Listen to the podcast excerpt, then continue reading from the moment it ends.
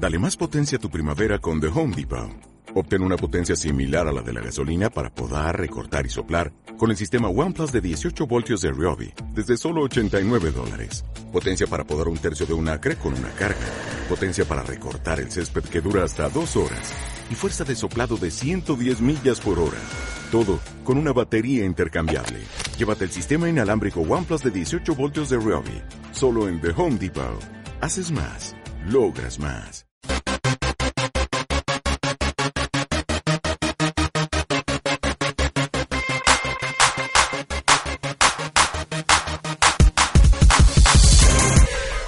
Nosotros, desde el grupo de delitos telemáticos en particular y la Guardia Civil, pues siempre el tema de la concienciación es una de nuestras prioridades y por eso apoyamos todo este tipo de, iniciativas, asociaciones. gran parte de los problemas eh, relacionados con el ciberdelito, que luego en la charla vamos a ver, pues eh, yo creo que se pueden evitar eh, consiguiendo llegar al, ciudadano, que al final es un poco el, objetivo de, todo el fenómeno del cibercrimen, ¿no? Respecto al título, pues eh, bueno, había un problema ahí con, con la fuente de, de, la letra, mira que me dijeron utilizaría y tal, pero y el, el título real es eh, ARPANET, los orígenes de Internet. No, es broma. Voy a hablar sobre cibercrimen en, en Rusia y por qué. Pues bueno, estamos viendo continuamente en medios de comunicación eh, ataques de todo tipo eh, y siempre la culpa la tienen los rusos, los chinos, los rusos, los chinos. Parte de realidad sí que evidentemente es así. Lo que pasa que en ciertos niveles, bueno, eh, yo voy a hablar de la parte de, cibercrimen entendida como delincuencia informática cuya finalidad es el ánimo de lucro, ¿no? Organizaciones que lo que quieren conseguir es un beneficio económico. Luego hay otros niveles que ya son más estratégicos entre estados, espionaje, tema de ciberguerra y que muchas veces se, mezcla todo. Y de hecho, eh, nosotros lo sufrimos en múltiples ocasiones cuando demandamos eh, mejoras en la legislación para conseguir eh, herramientas procesales para, para poder investigar, pues siempre sale la gente y dice, no, pero es que luego la NSA te espía y al final, pues bueno, se, se juntan un poco churras con merinas y los perjudicados somos nosotros en primera instancia, que somos los dedicados a la investigación, pero posteriormente al final es, la sociedad. Hay muchos delitos que se quedan impunes precisamente por no poder investigarlos. ¿Qué pongo ahí? Hay una palabra clave que es la atribución y es la imposibilidad o dificultad en un primer momento de saber quién, desde dónde y por qué está, eh, estamos recibiendo un, un, ataque. ¿no? El tema de las IPs está totalmente obsoleto y vosotros que tenéis cierto perfil técnico, pues sabéis que es muy fácil pues, eh, atacar desde España, eh, eh, habiendo vulnerado un servidor en Rusia o en cualquier otro país y, que, al final esas IPs ¿no? que quedan en el rastro sean del país que, nos, que nos dé la gana. Pero bueno, como os decía, yo me voy a centrar en la parte de cibercrimen y específicamente en Rusia. ¿no? Haré un pequeño repaso eh, eh, históricamente y, luego ver un poco qué modelos de negocio, porque al final para ellos es un, es un negocio, es su forma de vida, eh, y cuáles son las últimas tendencias y las últimas modalidades que están utilizando. Cuando se habla del impacto económico del cibercrimen, yo cada vez lo utilizo más, porque muchas veces en eso que os comentaba de la concienciación, pues a la gente le da un poco igual, ¿no? Dice, bueno, ¿quién va a querer acceder a mi cuenta de correo? Eh, ¿Para qué voy a tomar tantas medidas de seguridad? La seguridad es muy incómoda, tener que utilizar eh, sistemas adicionales aparte del password y demás. Pues bueno, esto para el usuario y también para las empresas puede ser un poco la justificación de por qué tenemos que mejorar en, seguridad. Eh, simplemente ver un poco las cifras en lo que se cuantifica el impacto o las pérdidas globales debido al, cibercrimen y específicamente en Rusia, pues hay estudios que hablan eh, de pues como veis ahí, ¿no? Unos 2,3 billones, es, es, el billón eh, anglosajón, serían 2.300 millones de dólares, pero bueno, yo creo que es una cantidad eh, considerable como para empezar a, preocuparnos un poco por, este fenómeno. ¿Cómo se podría distribuir? Pues bueno, esas actividades, eh, teniendo en cuenta el cibercrimen como hechos criminales relacionados específicamente con, la informática, pues sobre todo la palma se la lleva el, fraude, ¿no? De distintas formas que veremos a posteriori, que se pueden cuantificar en cerca de mil millones de, dólares, eh, otro tipo de formas, el spam, que también incidiremos, eh, denegaciones de servicio y, bueno, todo tipo de tipologías que vamos a ver luego a posteriori. La parte de por qué Rusia tiene una cantera tan, tan buena en, temas de, cibercrimen, ¿no? Se habla muchas veces, pues eso, como que es la guardería eh, y por qué sale gente tan técnicamente buena de aquellos países. ¿Qué podríamos pensar? Que esto es un colegio típico de, Rusia de Moscú, ¿no? De que desde niños están ahí, ya le están enseñando con el Metasploit y demás, y que luego por las tardes pues se dedican a hacer trastadas y romper todo lo que tengan por ahí a mano. no sé por qué Lorenzo se sonríe, pero bueno, algo tendrá que ver, digo yo. ¿Y cuál puede ser la, justificación? Pues bueno, eh, sabéis, en, en, Rusia su sistema de, estudios está muy focalizado y potencia mucho la parte de ciencias. ¿no? Hay gente muy buena en matemáticas, hay gente muy buena en ingenierías, y al final, aunque tienen un salario medio, por el nivel de vida que tienen ciertas ciudades en Rusia, como por, ejemplo puede ser Moscú, pues eh, casi hace que un ingeniero informático pues consiga eh, 10, 20, 100 veces más de ingresos, aunque sea una actividad delictiva, que con un trabajo legal.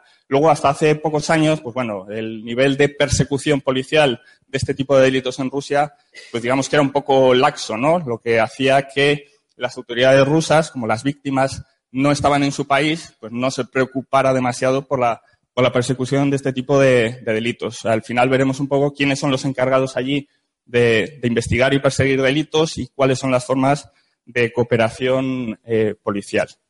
Si vamos al, pasado, eh, hay un hecho que marcó un poco eh, un hito en tema de seguridad informática y fue allá por el año 94, esta persona desde San Petersburgo consiguió acceder a la red de, Citibank en Estados Unidos, es eh, Vladimir Levin, no sé si alguno suena o lo conocéis, pero bueno, el mundo informático tiene bastante relevancia, porque claro, acordaos, el año 94 no era un año de implantación masiva de Internet, era un poco ya la transición entre eh, formas más clásicas de comunicación, como eran las BBS, el tema de CompuServe y estas cosas, y Internet al final utilizaban cuatro, cuatro personas. Ya os digo, él consiguió acceder y hacer transferencias a distintas cuentas que tenía eh, repartidas por, por distintos países y transferirse una cantidad de dinero bastante eh, considerable. Un año después cometió un error que fue viajar a Londres y allí es donde consiguieron detenerle y posteriormente extraditarle a Estados Unidos aunque por aquellas, claro, la tipificación de este tipo de delitos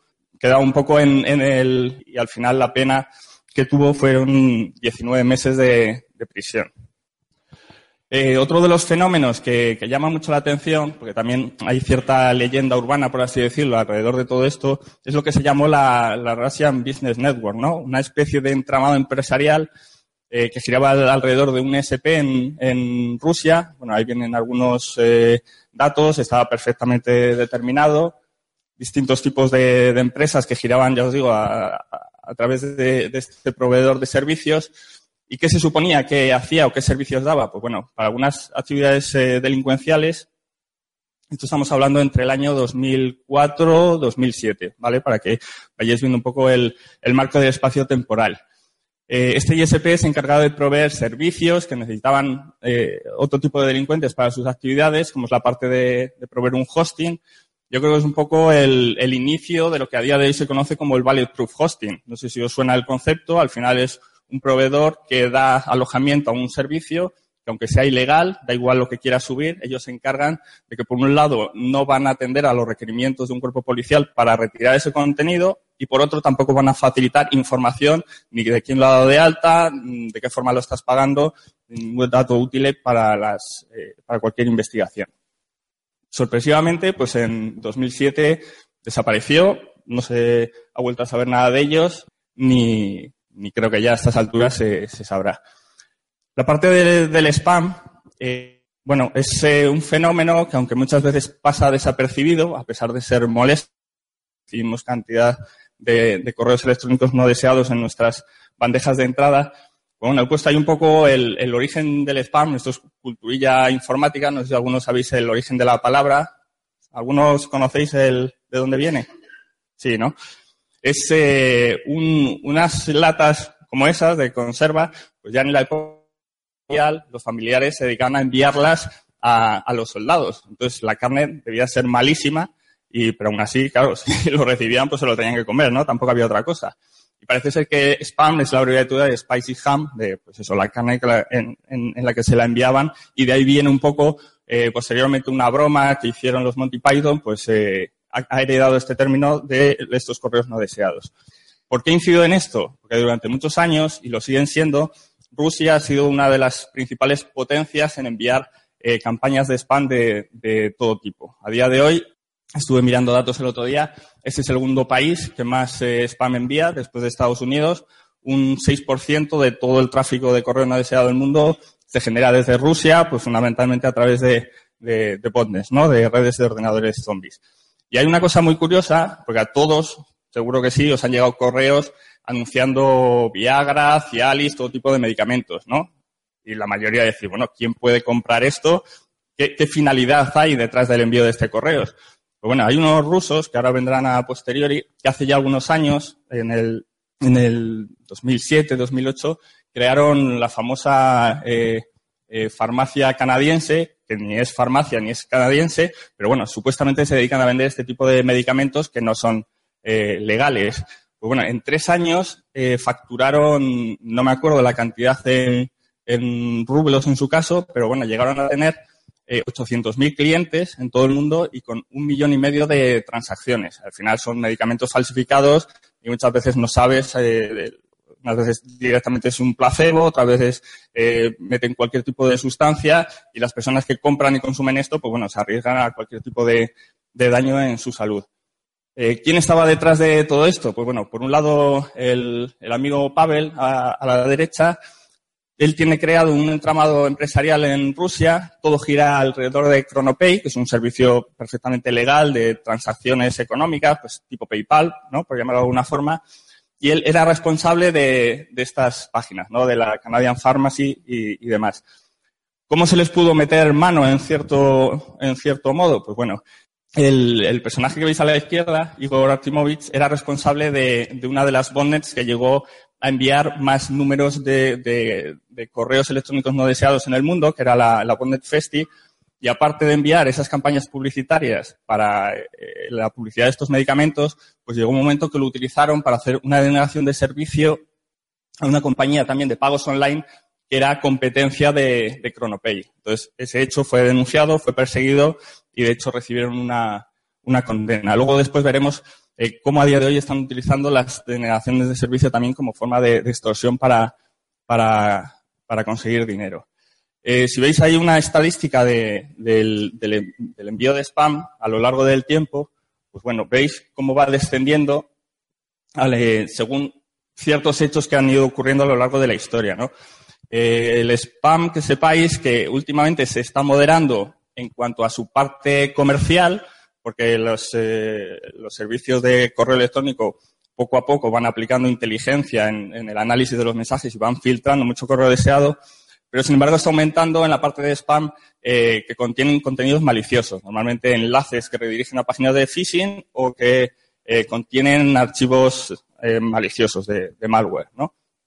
Hay otro de, los, de, de las formas que utilizaban y detrás de las cuales hay un grupo de cinco delincuentes rusos que sí que fueron identificados, pero no, no se consiguió que fueran localizados y es el, el Q-Face.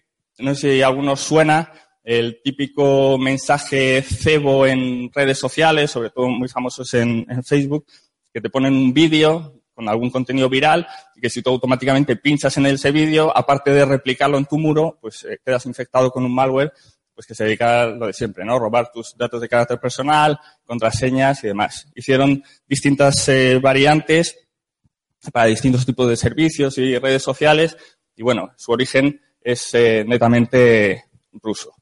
Vamos a hablar ya de los modelos de, negocio que utilizan y a qué se están dedicando para lucrarse y, forrarse con este tipo de, actividades. ¿no? Fundamentalmente se pueden alquilar, se pueden contratar todo tipo de productos y servicios en, foros underground, fundamentalmente en Tor, ¿no? los, los hidden service de Tor, y donde podemos encontrar desde listas de tarjetas de crédito, kits para montarte tu troyano, keyloggers, scripters, pues bueno, todo tipo de aplicaciones, incluso kits para montar tus páginas de phishing, todo se compra y se vende y se puede conseguir en, en la red. Específicamente en tema de tarjetas de crédito, pues hay multitud de, foros donde se venden listados de, tarjetas. A día de hoy está la profesionalización del negocio, incluso te las venden con garantías. Si tú compras 10 tarjetas para luego hacer compras en el comercio online y alguna de esas tarjetas eh, pues ya la han denunciado, la han bloqueado, pues si tú se la reportas en menos de 24 horas, sin coste adicional, te dan un número de tarjeta nuevo, ¿no? Foros de este tipo, ya os digo, podemos encontrar cantidad donde las tarjetas se venden por países, por tipos, cada una tiene un precio, las visas tienen un precio, las Mastercard cuestan un poco más, dependiendo si llevan, si conocen el PIN o el CVV, tienen un precio diferente. Es decir, hay todo un mercado alrededor del tema de las tarjetas de crédito. Aquí hay un par de personajes muy importantes en, la escena del tema de tarjetas de crédito. El primero es eh, Vladimir, que fue detenido en Holanda en el año 2012 y finalmente eh, Estados Unidos, porque muchas veces por, la forma que tienen de investigar y las posibilidades de investigación, Estados Unidos es puntero en, la investigación de este tipo de delitos. ¿Pero por qué? Porque se les permite pues, utilizar técnicas de hacking en la investigación, agente encubierto, provocación al delito, o sea, cosas que aquí estamos años luz y muchas veces a nosotros nos limitan en esa investigación.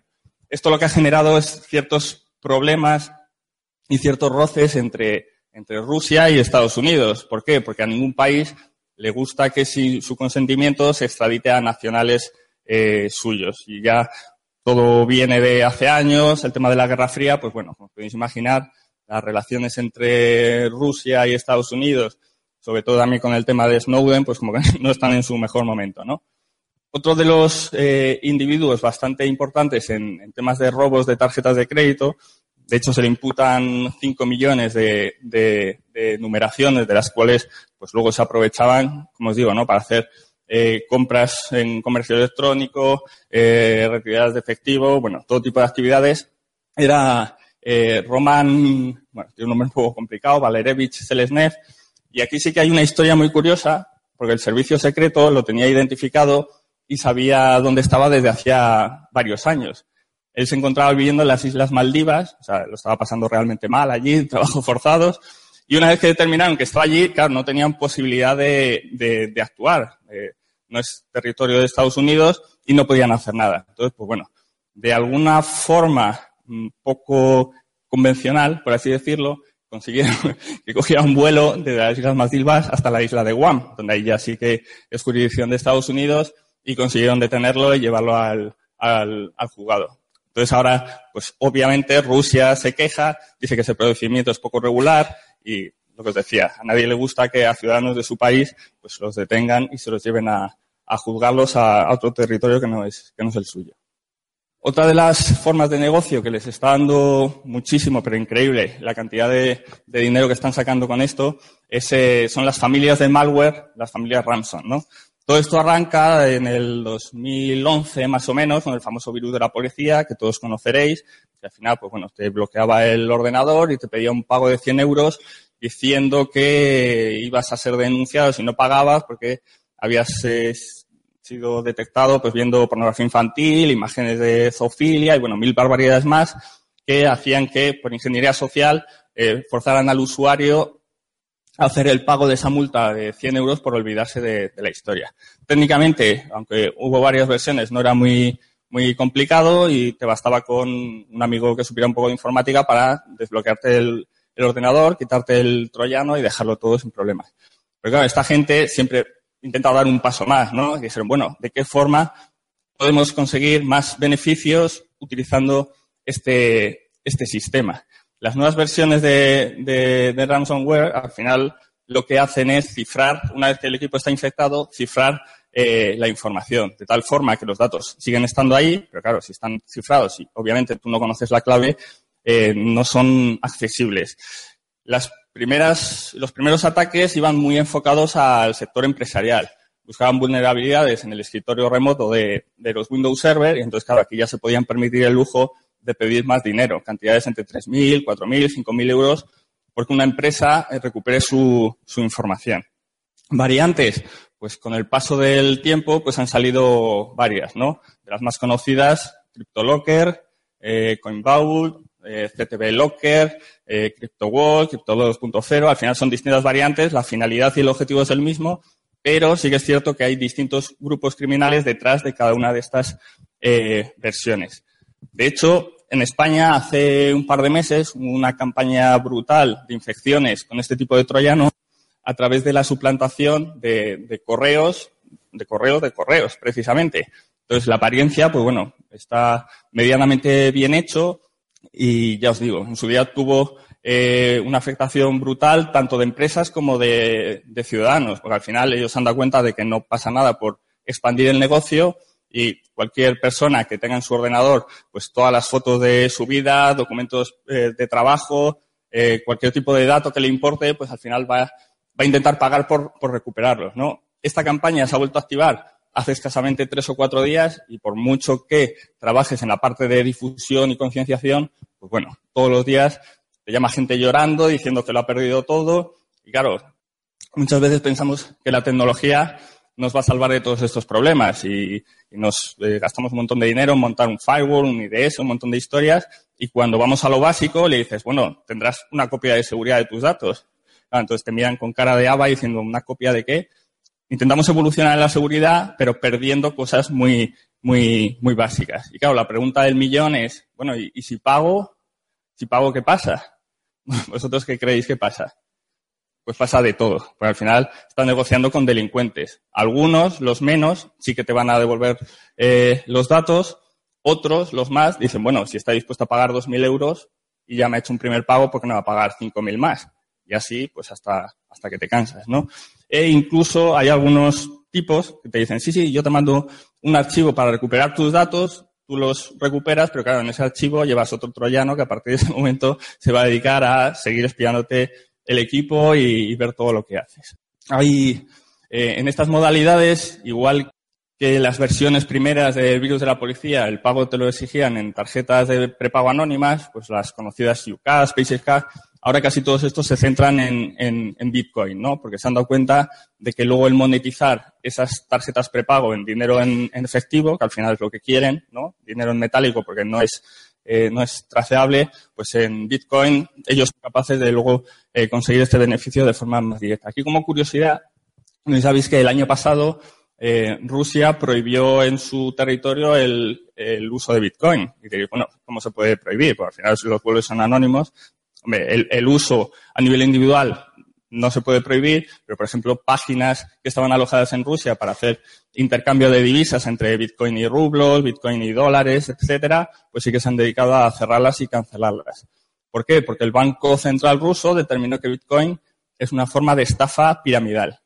Ahí ya, cada uno que, piense, que piense lo que quiera.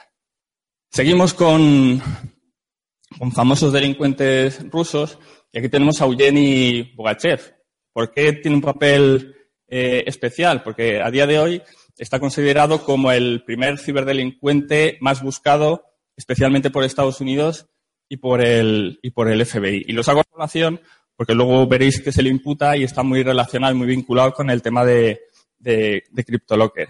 Que sepáis, si alguno lo ha visto por aquí, que el FBI ofrece 3 millones, sí, 3 millones de dólares como recompensa. Si lo veis y me lo decís a mí, yo os puedo invitar unas cañas y, o a comer, lo que queráis, ¿vale? Pero que sepáis que el FBI ofrece 3 millones de recompensa. Y esto es verdad, está en su página de los delincuentes más buscados.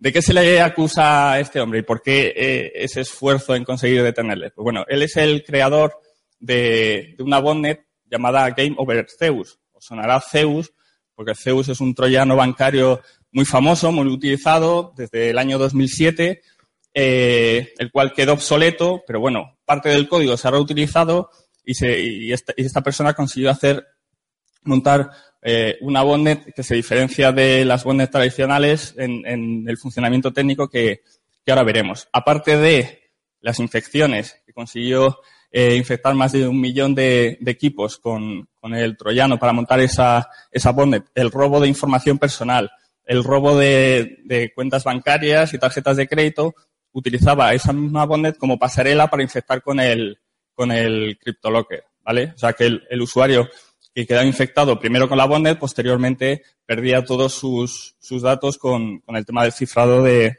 de, la información. ¿Qué tenía, qué tenía de especial? Ahora ya han salido eh, varias bondnets que utilizan el sistema, pero esta fue de las primeras en utilizar el tema de la distribución, que está basada en, redes P2P. Tradicionalmente las bondnets tenían un solo panel de control, de tal forma que todos los equipos infectados se dirigían a ese panel de control y era relativamente fácil echarla abajo si conseguías eh, saber dónde estaba ese panel de control y, digamos, desenlazarlo de, de los bots. Incluso hay un procedimiento de investigación que es suplantar ese panel de control por uno controlado, que es el procedimiento del, del de tal forma que tú vas a empezar a monitorizar todas las conexiones y puedes saber qué gente está infectada, pero también vas a detectar los intentos de conexión al panel de control del delincuente. En cambio, con esta tipología es mucho más eh, complicada. ¿Por qué? Porque los bots se comunican entre sí, se van dando las órdenes, se van pasando la información de la cual están robando de los equipos y algunos de ellos que están configurados como proxies son los que se conectan con distintos paneles de control para recibir las actualizaciones de, las órdenes. Entonces, enfrentarse a una infraestructura de este tipo, pues bueno, es bastante complicada. En la parte técnica se hizo el, el año pasado con la operación Tobar, en la cual, coordinada por Europol, participaron distintos países, el FBI, incluso empresas privadas como McAfee para eh, desarticular la parte de la infraestructura, pero ahora queda el trabajo más difícil, que es lograr identificar al, responsable de la misma, que es eh, la persona que habéis visto hace, hace unos minutos. Al final, estamos hablando de Ramson y no deja de ser una forma, por así decirlo, de, extorsión, ¿no? No en sentido estricto, pero sí en sentido amplio, que es eh, forzar una conducta a cambio de un pago de un dinero. ¿Qué otras tipologías se están utilizando? Sobre todo la parte de negaciones de servicio en el sentido de alquilar eh, o bien la bondnet para que la denegación la hagas tú o directamente darles el objetivo, el target para que la hagan entre distintas empresas como forma de competencia desleal. ¿no? Si yo me monto una tienda de comercio electrónico y hay otra tienda que está vendiendo lo mismo, pues si le hago una denegación de servicio y me lo quito de en medio, evidentemente sus clientes tarde o temprano irán a parar a mi, a mi tienda. Y también muchas veces como simple extorsión sin más.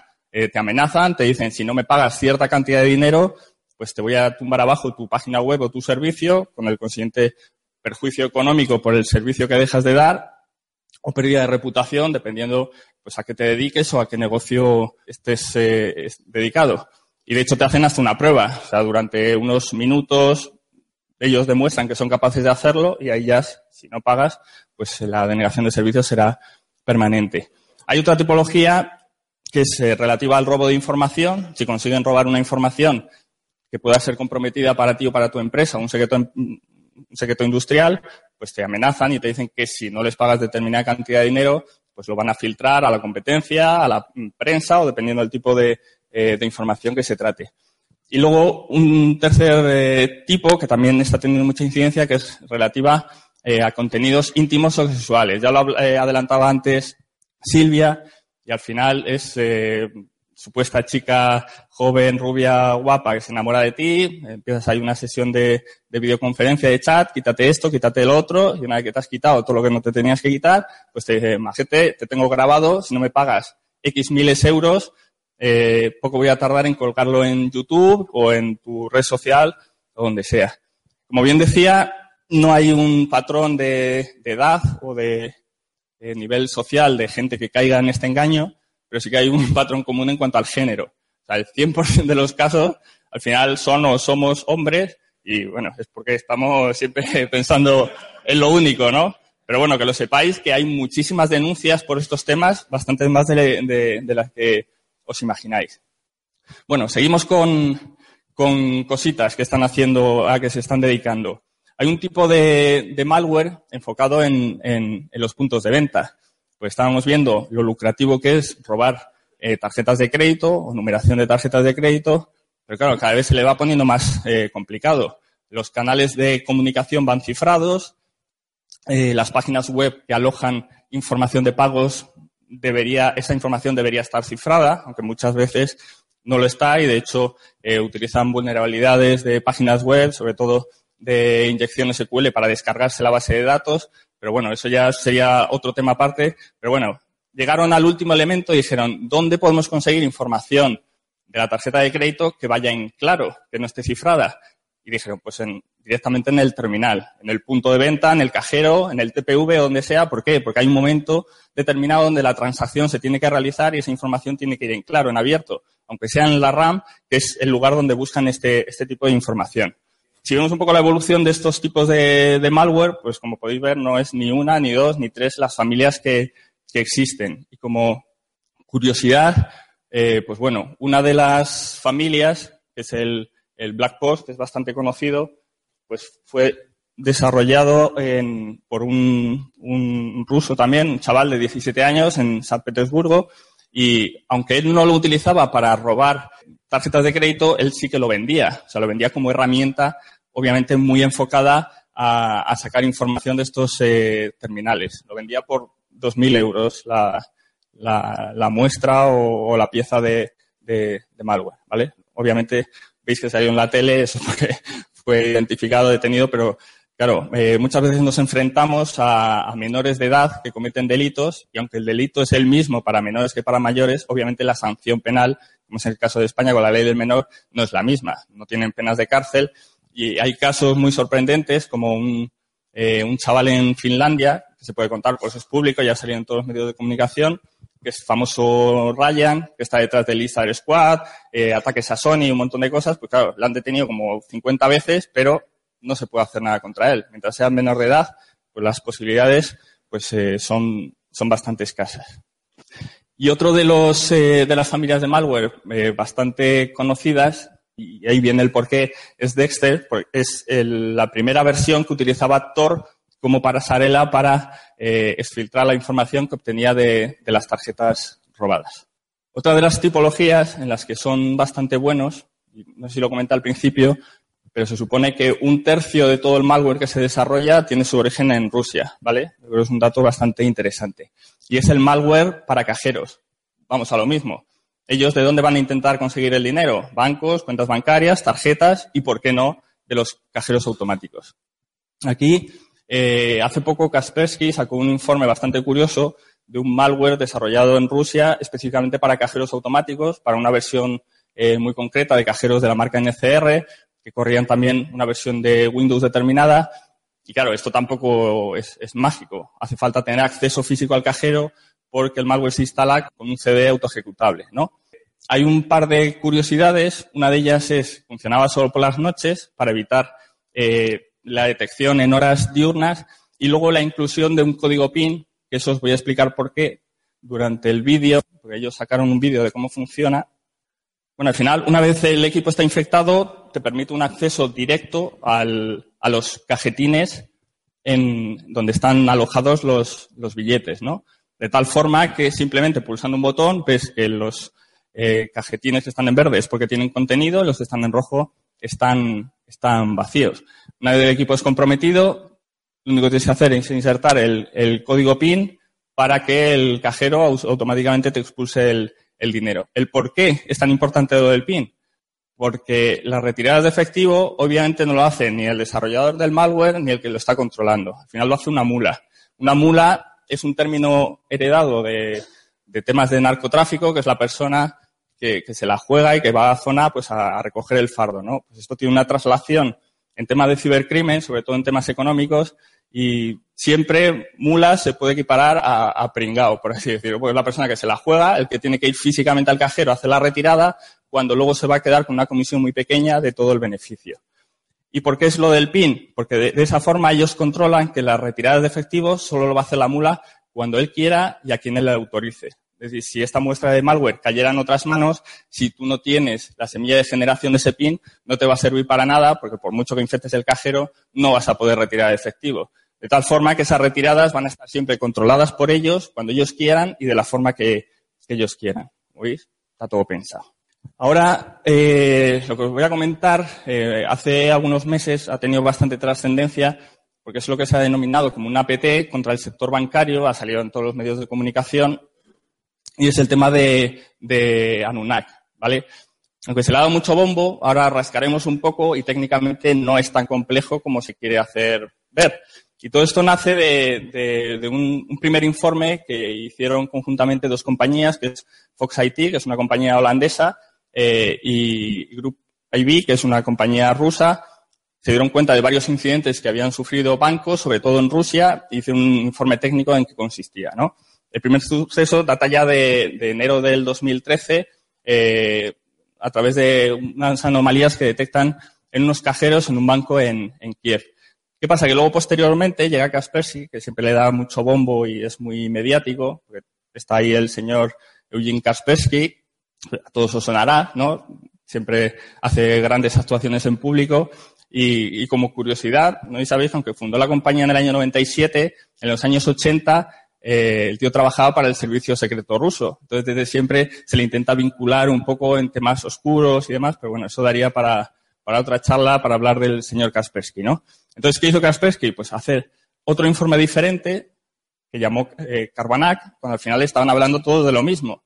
¿Por qué Kaspersky lo llama Carbanak? Porque detecta que ese troyano que están utilizando para hacer estos ataques al sector bancario, su origen o su base es eh, otro troyano más antiguo que es el Carver, que a muchos a lo mejor os sonará, que ya había quedado obsoleto, pero bueno, reutilizan parte de ese código para crear un troyano nuevo. Entonces, es el mismo perro con distinto collar, aunque tiene dos nombres diferentes, pero el grupo organizado que está detrás de estos ataques y el malware que utilizan es el mismo.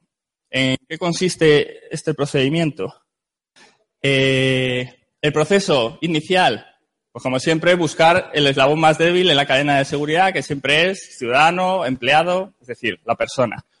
Eh, ¿Cómo se consigue infectar a alguien? Pues bueno, esto me lo voy a pasar un poco más rápido, pero en cualquier tipo de infección hay dos procedimientos. Hay unos ataques masivos, es decir, tú lanzas campañas al mundo y cuanta más gente quede infectada, mejor, como pueden ser temas de ransom o temas de troyanos o bonded. Sin embargo, si tú lo que buscas es un objetivo específico, es un ataque dirigido y esto ya es un poco más complicado, ¿no? Esto no es darle un botón y vas a asegurar que una persona queda, queda infectada, por mucho que Patiño opine lo, lo contrario.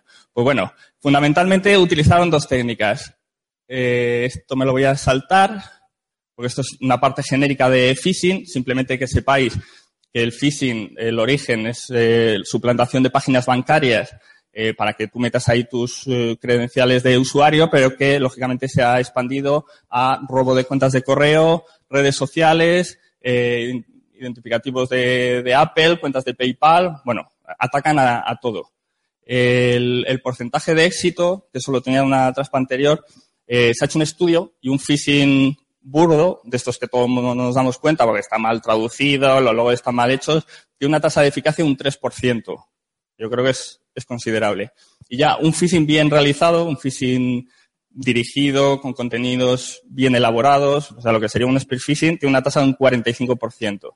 Entonces yo creo que es algo también a tener en cuenta y cuando al final lo único que tienes que mirar es la URL de la página que estás visitando, pues es este tipo de cosas que por mucho que intentes concienciar a la gente, pues al final no consigues hacer nada. Eh, ahora veremos cuál era el, origen fundamental de las infecciones de los empleados bancarios, ¿vale? Y luego también hay que hablar de los, de los exploit kits, porque era también otro método de infección.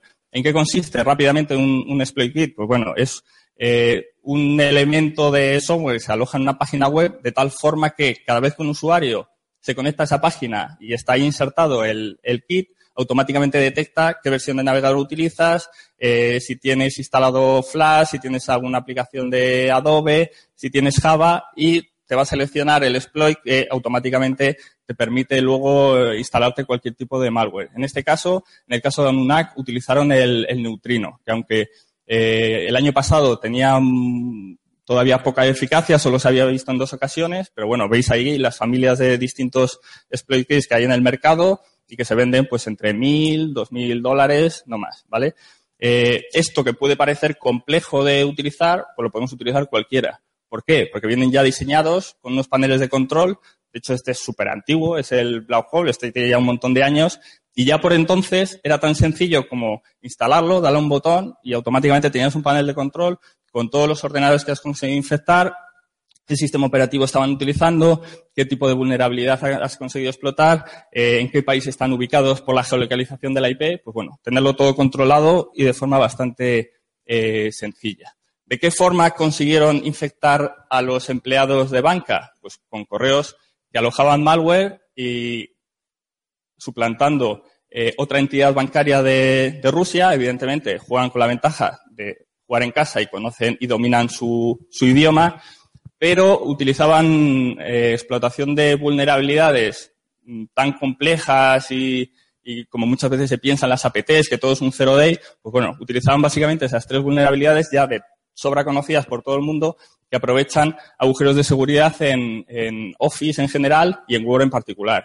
Y bueno, con cualquier eh, documento de Word o RTF, pues es capaz de eh, explotar la vulnerabilidad y conseguir infectar el equipo con, con, el, con el troyano del que estamos hablando, que es el, el ¿no? Había distintos tipos de variantes de correos que se detectaron, que se detectaron en, en los empleados. ¿Cuál es el siguiente paso? Pues obtener contraseñas de usuarios con más privilegios. ¿Qué utilizaban? ¿Qué herramienta eh, utilizaban embebida en ese? Pues el, el famoso Mimikatz que nos acaba de explicar ahora Pablo y él la explica muchísimo mejor que yo, pues era capaz de recuperar las contraseñas de, de los distintos usuarios de esa máquina, se utilizaba eh, Windows sobre todo del administrador, ¿no? Es la fase típica de un ataque de escalada de privilegios y conseguir ser administrador. Posteriormente, cuando tenían acceso al equipo, ¿qué herramientas eh, súper complicadas y avanzaban utilizaban para controlar de forma remota los equipos? El escritorio remoto del Windows, el AMI y el TeamViewer. Eh, herramientas eh, que te puedes descargar de Internet de forma gratuita y a partir de ese momento empezaban a monitorizar tanto el correo electrónico de los empleados como, eh, como las, eh, la forma de acceso, contraseñas, con keylogger, capturas de pantalla, eh, etcétera. Bueno, formas de filtrar la información, pues todas las que os podéis imaginar, a través de servidores FTP, de Tor, eh, correos electrónicos, incluso se podrían utilizar eh, redes sociales o Twitter, como también ha explicado ahora Pablo. Eh, pero bueno, como estamos hablando de Tor, esto también es curioso, porque hace unos cuantos meses salió en prensa que las autoridades rusas ofrecían esa cantidad de dinero porque consiguiera vulnerar la seguridad de, la, de la red Tor, ¿no? Estaban eh, empeñados en derribar cuando al final es como todo, o sea, no hay que criminalizar la herramienta, porque todo se puede utilizar para cosas buenas, para cosas malas, sino habrá que criminalizar a la persona que haga un uso delictivo de, de la misma. Y me pareció curioso, porque todos pensaréis que, que Tor lo inventaron los americanos, ¿no? Bueno, yo he descubierto, haciendo la presentación, que Tor lo inventaron los rusos. ¿Vosotros conocéis las matrioscas? ¿Sabéis cómo funciona Tor? que va pasando la información cifrada y cada nodo le quita una capa de información hasta que llega el nodo de salida. Pues bueno, luego en la comida le dais una vuelta y esto, eh, las matrioscas son de 1890, así que fijaos si nos llevaban ventaja con, con estos temas. Bueno, la parte final de Danunak, la explotación, pues bueno, ¿y todo esto para qué? Pues evidentemente para conseguir dinero. ¿De qué forma? Con dos procedimientos. Una vez que conseguían acceder a los sistemas de transferencias de, de, las entidades bancarias, claro, son terminales que tienen control absoluto del, es lo que se llama el, el sistema de transferencias entre bancos, el SWIFT, no sé si el código SWIFT de las transferencias, y que les permitía hacer directamente a cuentas de otras sucursales de todo el mundo, al final cuentas de mulas otra vez, que son los que ponen a disposición sus cuentas bancarias para hacer las retiradas en efectivo, o incluso generar eh, aumento de saldos virtuales en las en esas cuentas, de tal forma que si un usuario tenía mil rublos, eran capaces de poner que tenía eh, 50.000, retiraban, eh, hacían una transferencia por la diferencia, de tal forma que al usuario, al ciudadano en su cuenta, eh, percibía que él seguía teniendo esos, mil rublos, ¿no? Entonces, él no se daba cuenta de lo que estaban haciendo. Y luego otra operativa a través de, de, cajeros automáticos, que eso lo explicaremos ahora a posteriori.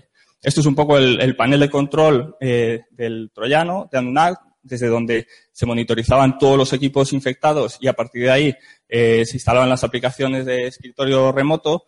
Y una curiosidad de los simpáticos que, que, son, una de las muestras se vio que estaba cifrado con esa clave, ¿no? Entonces alguien pensó, dijo, ostras, eso parece un, un hash, ¿no? Pues bueno, lo metieron en, para ver a qué se correspondía. Era verdaderamente un hash MD5 con ese significado, que yo creo que no hace falta, no hace falta traducir bueno, son simpáticos, son bromillas entre, pues eso.